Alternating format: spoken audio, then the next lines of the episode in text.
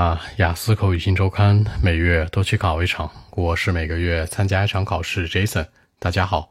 那关于雅思听力如何一个月能提升一点五分的方法，我们看三个内容。首先，一点五分的换算标准；其次是你基础的问题；第三呢，就是你的提升技巧。首先，关于分数的换算，我们以八分以下的进制为主，大概是三个空为零点五分。比如想要六、六点五、七、七点五到八分，都是三个空零点五。如果想在一个月当中提升一点五分，你大概要提升九个空左右。那这九个空你要想好它的一个分布范围，也就是说你第一部分 Part One 你至少要对九到十个。假设你现在只能对一半，只能对五个，你有额外的提升，OK？那这里面四到五个空就要给到第一部分。然后第二、第三部分呢，各自再提升两空的准确率，这样你就可以在一个月当中提升一点五分了。无论你要提升多少分，要针对自己的情况去把它分布在第一、第二、第三部分当中。但是很多人说，Jason，你为什么不提第四部分呢？因为第四部分跟你的水平没有太大的关系，它有很大的运气成分在里面。第四部分暂时不做参考。你真的想在短期之内去提提升，把分数提上来，一定要重点考虑的是前三个部分，尤其是第一部分，然后是第二、第三部分。比如第一部分提升四到五个空，二三部分分别提升两个空。这样就可以在一个月当中提升一点五分。好，说基础问题，基础问题当中，其实很多人呢会用很多的技巧去做。你先不要着急用技巧，先看看自己的基础内容，可以做一个测试。你听一听他的单独的一句话，无论是第一部分、第二部分还是第三部分，甚至包括第四部分，你听这句话，看看你可以默写出来多长。比如你听着音频，打开这个音频之后，你放着这音频去听，用常规的速度就行，正常的一点零的倍速。你听完这句话，你去默写。有的人开始可能五个单词能记住，十个单词能记住，慢慢往上上，十五个单词、二十个单词就慢慢记不住了。OK，你一定要去清晰的知道自己的一个瞬时记忆力的范围。那比如说你的范围只是在五到十个单词之间，你不要考虑任何技巧，你就去练听写。听一句话，一暂停，去默写，尽量记它很长的内容，因为呢，这个瞬时记忆力是你做题的一个核心和基础。如果你不能做到这样的一种情况的一个长句的记忆，你用任何技巧是没有意义和没有用的。说白了，没有一个基础的量，你用什么技巧都是徒劳的。给大家一个评判标准：如果你听一句话，然后默写它，这个单句可以达到二十个单词左右的话，你的裸分就可以上到六分段了，六点零到六点五。如果你听单句呢，可能长度只有大概十五个单词左右，这个对应的分数大概是五点五到六分之间。如果更低，比如说你听个单句只能十个单词，多了就跟不上，记不住，可能完全写不下来了，这时候的分数就是在五分段以及以下。所以呢，大家一定要注意，你可以先用这种瞬时记忆力的方式去检测一下自己。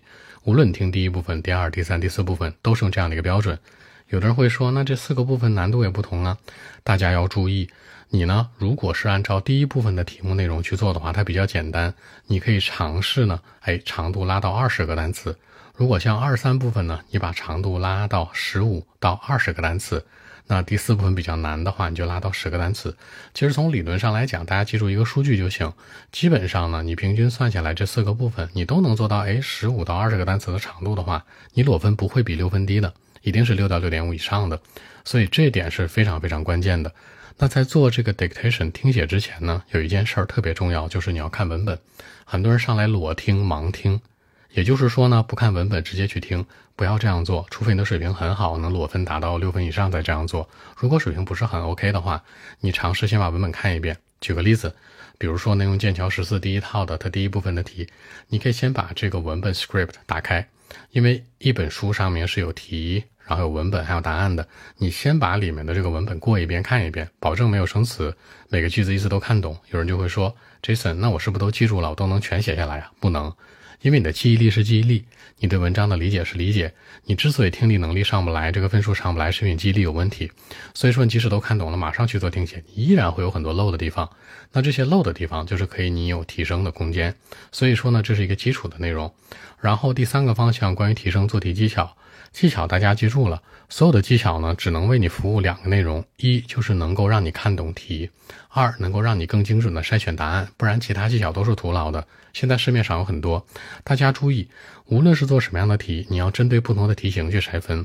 比如第一和第四部分，现在传统题型就是各自十个填空；二三部分当中主要是以选择为主，偶尔穿插一些对图啊，或者偶尔有一些填空，对吧？所以你要解决两个问题：第一，我的填空题能不能保证全对？填空题的技巧你可以去做。第二，我所有的选择题能不能审完？单选题都是三选一，十个单选题放一起，对吧？那这三十个选项能都看完吗？你看不完怎么办？OK，有一个取舍，比如我只看它的题干，把题干看得透透彻彻，选项边听题的时候边去选边去做。因为你知道三选一的单选题，两个是错误的选项，一个是正确的，它会加深你的错误印象。所以你可以用这种什么，就是有取舍的方式去做。多选更是这样，五选二、七选三或者六选三，这种匹配也是这样的。所以这个技巧呢，你就记着，只为你提提供两个服务：一是能够更了解题的内容更清晰；二能够快速让你筛选答案的范围即可。如果有很多技巧你接触过、看过、听过，甚至上过课学的，不能做到这两条，那技巧都是很浮浮躁的，没有任何实际意义的。所以说呢，大家一定要注意，如果你想一个月之内提升一点五分，按照这三个步骤来。